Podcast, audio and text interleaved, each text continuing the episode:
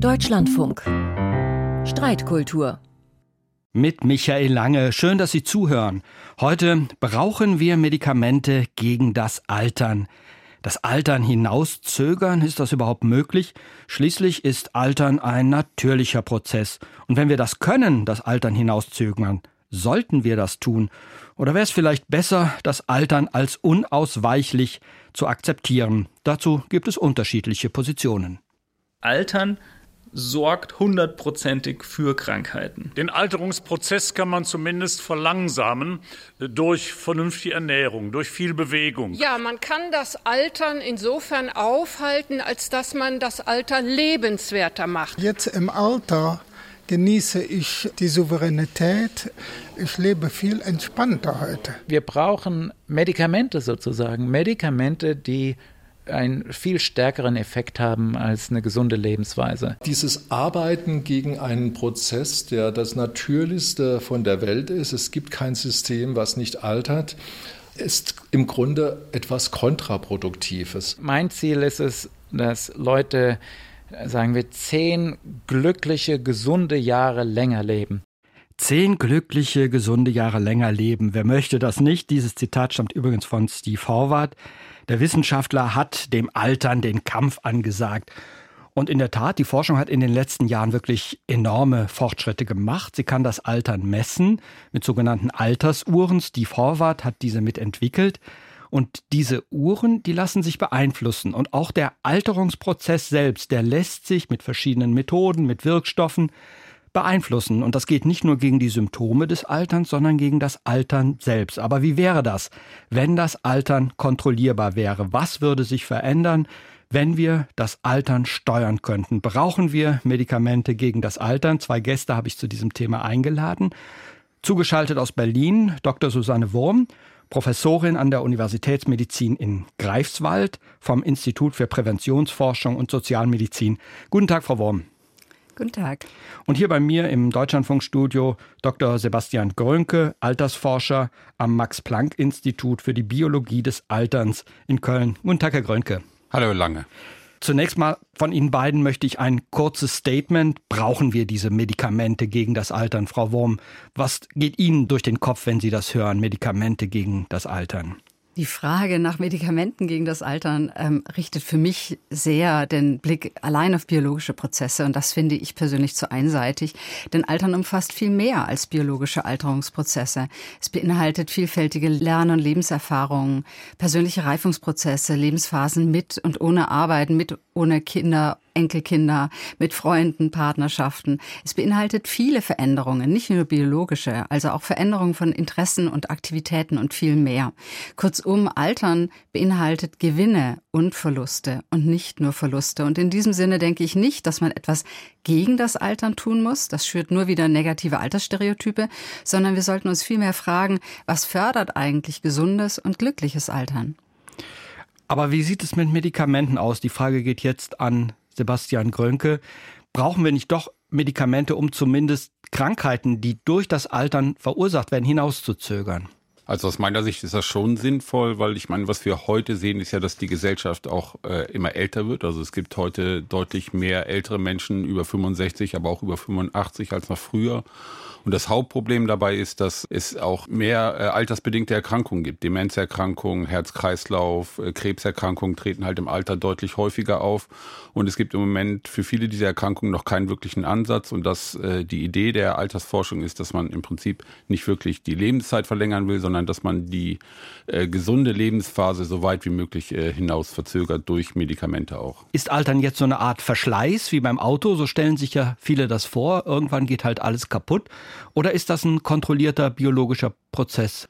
Also auf biologischer Ebene gehen wir schon davon aus, dass, äh, dass es eine Anreicherung von, von Schäden ist auf der einen Seite. Es gibt auch neuere Theorien, die gehen davon aus, dass es auch ein Informationsverlust ist, also wie zum Beispiel unsere Gene abgelesen werden, die Programme, die damit assoziiert sind, wie unsere Zellen funktionieren, funktionieren einfach im Alter nicht mehr so gut und das äh, ermöglicht dann halt, ähm, dass Prozesse nicht mehr so ablaufen sollen, wie sie, äh, wie sie sollen und dadurch können Krankheiten entstehen. Und dann kann man auch was machen. Wenn man das verstanden hat, geht es auch in die Richtung was tun oder geht es erstmal nur ums Verstehen? Also sind beide Sachen. Natürlich, je besser man das System versteht, desto besser kann man eingreifen. Aber es gibt auch äh, heute schon, und das basiert auf, auf der Forschung der letzten 20, 30 Jahre in, in erster Linie, äh, gibt es äh, vielfältige Möglichkeiten, zumindest in, in den Tiermodellen den Alterungsprozess ähm, zu verlangsamen. Wobei man dazu sagen muss, dass es im Moment noch keine nachgewiesene Möglichkeit gibt, das auch im Menschen zu tun, weil einfach die Studien dazu fehlen. Es gibt durchaus Ansätze, wo man das versucht hat, aber es gibt noch keinen Wirkstoff, der nachgewiesenermaßen auch das Altern im Menschen verzögert. Frau Wurm, können Sie mit diesem Bild vom Altern etwas anfangen, dass eben nicht nur Verschleiß, sondern dass da ein kontrollierter Prozess ist, den man ja auch beeinflussen möchte und gezielt beeinflussen möchte? Ja, also aus der sozialwissenschaftlichen Perspektive natürlich äh, bin ich auch immer dafür, dass wir Altern auch als einen kontrollierbaren Prozess, auch individuell und auch gesellschaftlich kontrollierbaren Prozess ansehen. Also für mich geht das eben über die biologische äh, Perspektive hinaus. Und ich finde in dem Zusammenhang einfach interessant, wenn wir in die sozialwissenschaftliche Alternsforschung schauen, dann dürfen wir nicht vergessen, dass ältere Menschen eine sehr hohe Lebenszufriedenheit haben. Ungefähr genauso hoch wie jüngere Menschen. Im Übrigen ist die Lebenszufriedenheit eher im mittleren Erwachsenenalter etwas geringer, möglicherweise aufgrund der vielfältigen Belastungen, die eher im mittleren Erwachsenenalter an Personen herantreten. Und im höheren Alter ist sie hoch. Das heißt, wir dürfen nicht vergessen, auch wenn wir die biologische Alterung uns anschauen, Menschen kontrollieren auch selber ihr Leben und sie lernen, sich auch an Dinge positiv anzupassen und erreichen dadurch auch im hohen Alter eine hohe Zufriedenheit. Das zeigt ja vor allen Dingen auch die positiven Aspekte des Alterns. Aber biologisch ist es doch eher was Negatives, Herr Grönke. Im Prinzip funktionieren alle Körperfunktionen schlechter im Alter. Natürlich passt man sich da an. Man hat ja gar keine andere Wahl. Die Frage ist halt, wenn man, wenn man die Wahl hätte, wenn es wirklich einen Wirkstoff gäbe, wären dann nicht viele Leute auch bereit, diesen dann anzuwenden. Und wir reden ja auch über teilweise auch schwere Erkrankungen wie Demenzerkrankungen, Alzheimer oder so, die im Moment nicht behandelbar sind.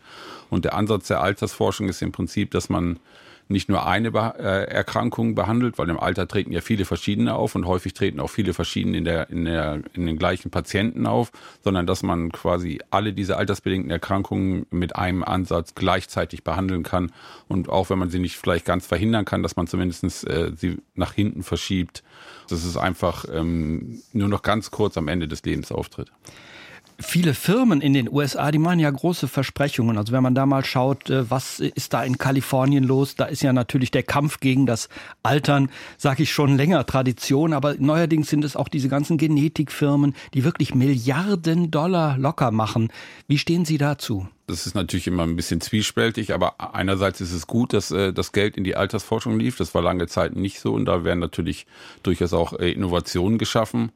Man muss natürlich immer gucken, dann im, im Endeffekt, im, aus meiner Sicht wäre es nur sinnvoll, wenn dann ein Medikament entwickelt wird, was auch für jeden zugänglich ist. Das heißt, es darf auch nicht so teuer sein, dass sich das nur Reiche leisten können, sondern es muss natürlich für die Gesamtbevölkerung dann auch einsetzbar sein. Ja, ich denke, es ist immer noch eine Frage des Geldbeutels, ob ich mir Anti-Aging leisten kann. Und ähm, insofern schließt es möglicherweise wirklich bestimmte Bevölkerungsgruppen aus. Ich finde es aber auch immer so ein bisschen äh, einfach dieser Grundgedanke, etwas gegen das Altern machen zu wollen, finde ich immer so ein bisschen schade, weil wir werden in jedem Fall idealerweise sehr gesund, aber wir werden in jedem Fall älter. Und wenn wir immer nur denken, dass Älterwerden ist was Schlechtes, ist was Negatives, ist was rein Defizitäres, dann finde ich diese Denkrichtung sehr einseitig. Insofern ist für mich der Grundgedanke schon immer eher pro Aging im Sinne von, wir sollten was tun, damit wir gut und gesund älter werden und nicht dem Altern den Kampf ansagen. Also auch wenn sich das wahrscheinlich in der Umsetzung gar nicht unbedingt im Detail immer unterscheiden mag, ist die Denkrichtung und die Grundhaltung dem Älterwerden werden gegenüber trotzdem eine deutlich unterschiedliche. Wir werden ja schon immer älter und wenn man sich das genauer anschaut, ist das so, dass nur die Zeit im Pflegeheim länger wird oder ist es so, dass auch die gesunde Lebenszeit jetzt schon länger ist als vor einigen Jahrzehnten? Also im Moment ist es so, dass ähm, die äh, Lebenszeit länger wird, aber die, äh, ich sag mal, die Krankheitsphase am Ende des Lebens ähm, noch deutlich sich verlängert hat. Also das ist im Moment der, der Status quo, dass die Leute älter werden, aber sie ähm, haben quasi dann nicht wirklich eine, eine längere gesunde Periode, sondern sie ähm, leiden quasi länger im Moment. Und das ist natürlich die Idee, dass man das versucht äh, zu minimieren, soweit wie es geht. Kann man das nicht jetzt schon machen? Diese Phase länger machen, längere gesunde Jahre, mehr Bewegung, gesunde Ernährung, ausreichend Schlaf. Das ist nicht neu, das sagt der Hausarzt seit Jahrzehnten. Aber damit kann man ja auch auf das Altern Einfluss nehmen. Das kann man durchaus, aber das äh, setzt natürlich äh, auch eine hohe Disziplin voraus, die vielleicht nicht jeder hat. Ähm, also gerade was jetzt zum Beispiel Diäten angeht, das kennt man ja einerseits auch vom, wenn man jetzt abnehmen will, dass es, dass es nicht einfach ist und das Gleiche gilt auch für Diäten, die ähm, zum Beispiel den Alterungsprozess positiv beeinflussen. Und da gibt es auch durchaus schon humane Studien zu, wo das äh, zumindest auf die Gesundheit gezeigt werden konnte. Also es gibt auch relativ hohe Abbrecherquoten in diesen, in diesen Studien, obwohl das Leute sind, die wirklich motiviert sind, daran teilzunehmen.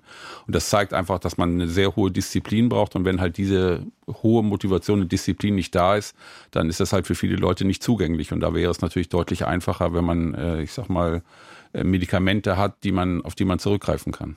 Frau Wurm, wie sehen Sie das? Wäre es akzeptabel, wenn man sagt, wir tun was gegen die Symptome des Alterns durch äh, Ernährung, durch Bewegung und so weiter? Wie stehen Sie dazu? Ja, ich kann da vielleicht noch mal ein Beispiel ergänzen, weil die Datenlage äh, gewinnen wir vor allem Lebensjahre in schlechter Gesundheit, die ist ja durchaus unterschiedlich.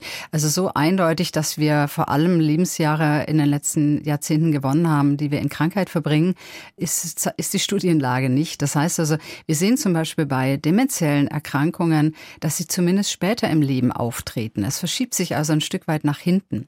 Ja, das heißt also, die Menschen verbringen nicht unbedingt mehr Lebensjahre dann mit einer demenziellen Erkrankung. Und wir sehen gerade auch bei den demenziellen Erkrankungen und bei einer Reihe von anderen Erkrankungen ebenso, dass wir sehr viel über Verhaltens- und Verhältnisprävention machen können. Sie sprachen da gerade schon von, Herr Lange. Ähm, das heißt also körperliche Inaktivität reduzieren beispielsweise oder auch äh, gerade wenn wir an Demenzen denken, zum Beispiel Höreinbußen reduzieren bzw. über Hörgeräte besser ausgleichen. All das so zeigen das aktuelle Studien Studien können tatsächlich schon die, sozusagen die Erkrankungsrate von Demenzen reduzieren. Ist es denn so, dass sich da auch im Moment was tut? Es wird ja auch in diesem Bereich viel geforscht, es wird viel getan. Die Gruppe der Alten wird immer größer und auch die, die Gruppe der aktiven Alten wird größer.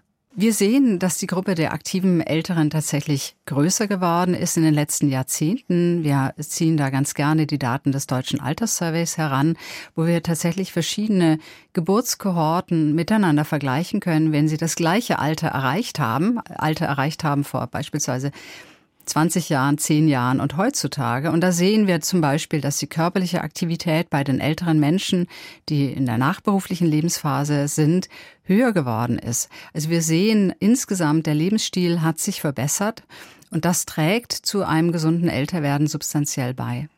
Ich möchte noch mal zurückgehen auf die Tierversuche, die es dazu gibt. Da gibt es ja unglaublich viele, die zeigen, dass sich wirklich eine Lebensdauer um erhebliche Prozentsätze verlängern lässt. Ist das jetzt auf den Menschen übertragbar? Man hat ja zum Beispiel durch kalorische Restriktion, so nennen das die Wissenschaftler einfach, man kann sagen durch Hungern, erreicht, dass Mäuse sehr viel länger leben. Und jetzt versucht man das Gleiche auch mit Intervallfasten beim Menschen, ob das ähnliche Effekte hat. Was ist da übertragbar und wie kann man das rauskriegen, Herr Grönke? Also bei den Tierversuchen kann man durchaus 30, 40, manchmal sogar 50 Prozent äh, Lebenszeit verlängernde Effekte erzielen mit zum Beispiel diesen Diäteingriffen, die Sie erwähnt haben. Ob das direkt auf den Menschen übertragbar ist, weiß man natürlich noch nicht, weil einfach diese Studien viel zu langfristig sind. Aber man weiß, dass äh, zumindest die äh, Gesundheitseffekte, die man ähm, in den Tierversuchen auch sieht, also es ist ja nicht so, dass die Tiere nur ähm, länger leben, sondern die sind auch gesünder im, im Alter. Also es ist, äh, betrifft sowohl Gesundheit als auch die absolute Lebenszeit. Und ähm, diese Gesundheitsaspekte, die sieht man auch im Menschen, wenn Menschen ähnliche Diäten anwenden. Also ob das jetzt Intervallfasten ist oder ob man eine, eine ähnliche äh, Diätreduktion, also in der, in der, es gibt Studien, da wurden äh, Menschen dann mit 25 Prozent weniger Kalorien quasi ähm, behandelt. Und da sieht man durchaus, dass diese Menschen auch ähm, gesünder sind. Und das betrifft nicht nur ihre körperliche Gesundheit, sondern auch die mentale Gesundheit. Häufig haben diese Leute einen höheren, äh, auch eine höheren Lebenslust, kann man sagen. Ist das ein, wirklich ein Gegensatz, wenn man sagt, man tut was gegen das Altern und dass man dann gleichzeitig negativ auf das Altern schauen muss? Das haben Sie ja eben impliziert, Frau Worm. Ich glaube nicht, dass es ein Automatismus ist, aber es ist eine gewisse Gefahr, wenn wir immer nur die Denkrichtung haben, dass man etwas gegen das Altern tun muss, dass dann auch negative Altersstereotype verstärkt werden. Wir sehen in den letzten Jahren und Jahrzehnten in internationalen Studien, dass negative Altersstereotype negativer geworden sind. Und die haben sowieso seit vielen Jahrzehnten und wahrscheinlich sogar seit Jahrhunderten, aber dazu kenne ich keine Daten, äh, was die Jahrhunderte angeht, ähm, haben wir insgesamt sehr sehr viel mehr negative als positive Altersstereotype. Und die Gefahr ist einfach da, dass durch diese Ideen zu sagen, wir müssen was gegen das Altern tun, die negativen Altersstereotype negativer werden. Konkrete Befunde haben wir dazu nicht. Das ist also ein Stück weit spekulativ und nur eine Sorge, die ich damit verbinde.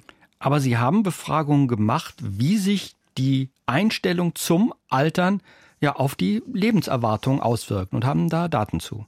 Absolut. Also wir haben jetzt gerade zum Beispiel im letzten Jahr äh, eine Studie publiziert, wo wir mal in einer großen Meta-Analyse, also einer vergleichenden Analyse von über 100 Studien uns angeschaut haben, welche Rolle spielen eigentlich die Vorstellungen vom eigenen Älterwerden äh, für die Gesundheit und auch für die Langlebigkeit. Und wir können bei diesen über 100 Studien sehr einheitlich feststellen, dass unser Denken tatsächlich äh, eine Rolle spielt dafür, wie gesund und wie lange wir leben.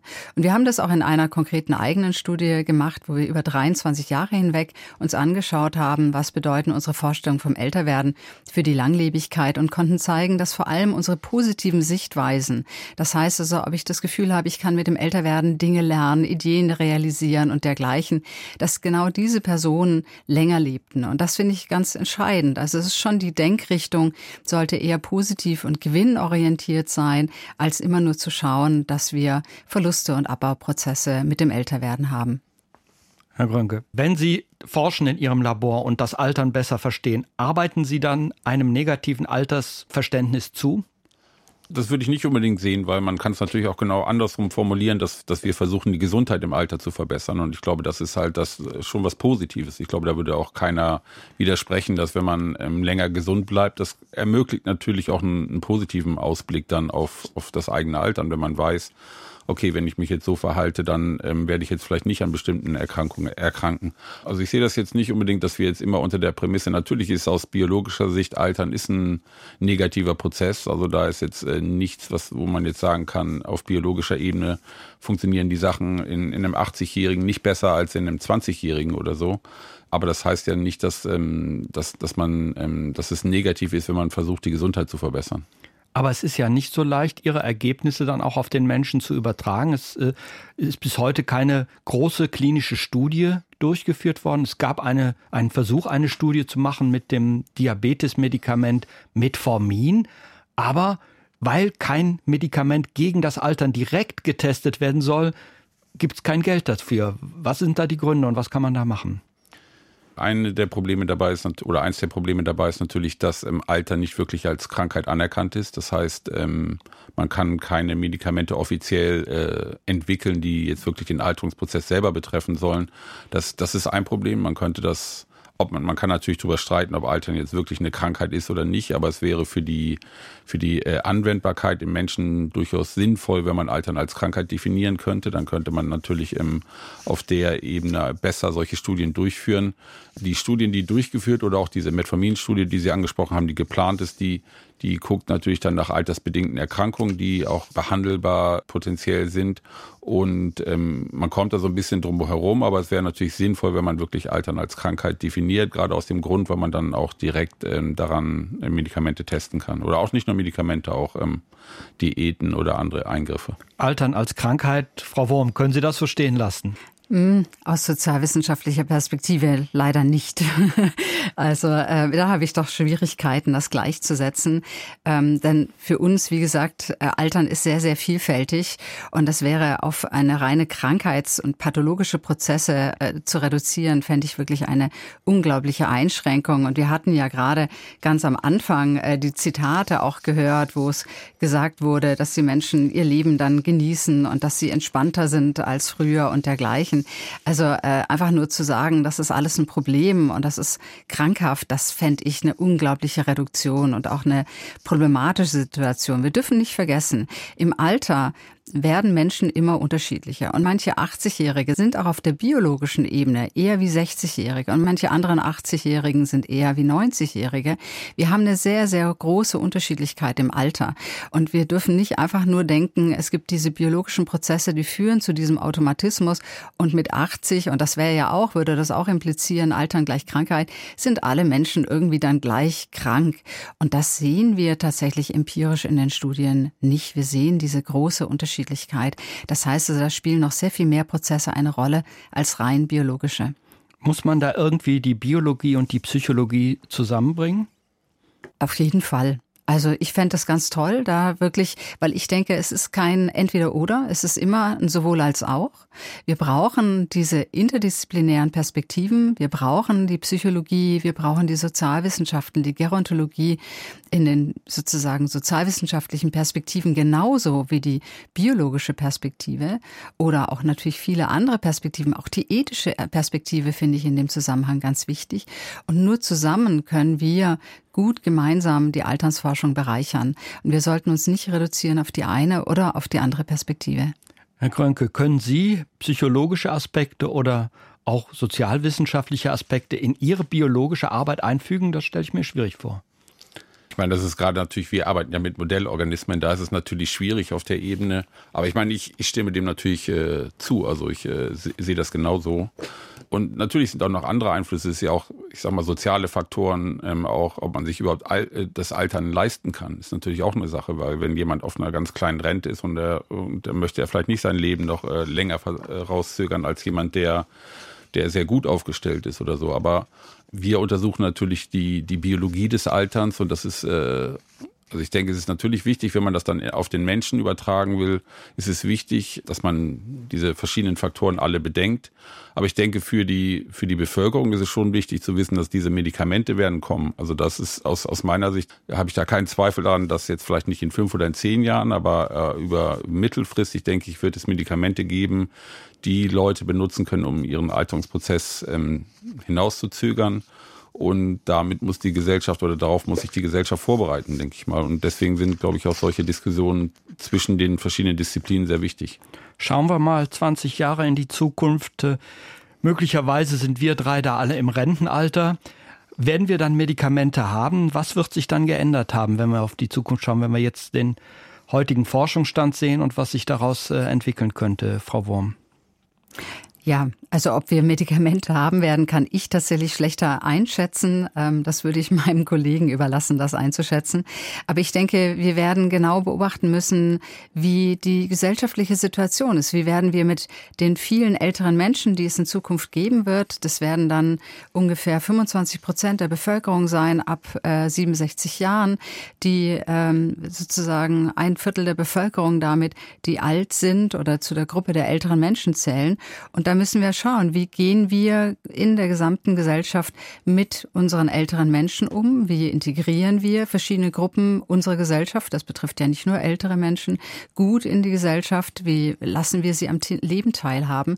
Das sind, finde ich, ganz viele Fragen, die wichtig sind mit Blick auch auf die Lebensqualität im Alter. Denn in vielen Punkten dürfen wir nicht vergessen, es geht ja nicht allein um die Lebenslänge, sondern ähm, es geht einfach ganz stark um die Lebensqualität und um die Lebenszufriedenheit. Herr Krönke, werden Sie in 20 Jahren Medikamente nehmen oder jetzt schon, wenn Sie da was gegen tun können, gegen das Altern? Also ich nehme im Moment keine Medikamente, weil es noch keine gibt, die jetzt wirklich nachgewiesenermaßen funktionieren. Also ich kann mir schon äh, vorstellen, dass, ähm, dass ich Medikamente nehmen würde, aber im Moment ist das nicht der Fall. Und ob es jetzt in 20 Jahren der Fall ist, kann ich natürlich auch nicht versprechen. Ähm, aber ich bin, bin ziemlich davon überzeugt, dass es irgendwann möglich sein wird, ähm, den Alterungsprozess auch deutlich hinaus zu verzögern. Ja, ich danke Ihnen beiden für das Gespräch. Ich hoffe, Sie sind in den letzten Minuten nicht nur älter geworden, sondern haben auch was dazugelernt. Deshalb noch zum Schluss die Frage an Sie beide. Haben Sie etwas von Ihrem Gegenüber gelernt in diesen 25 Minuten, Frau Worm? Ja, auf jeden Fall. Ich finde die Perspektive der biologischen Alterungsprozesse immer sehr interessant. Und danke, Herrn Grönke, auch für diese nochmal auch die Einsichten, die Sie jetzt uns gegeben haben.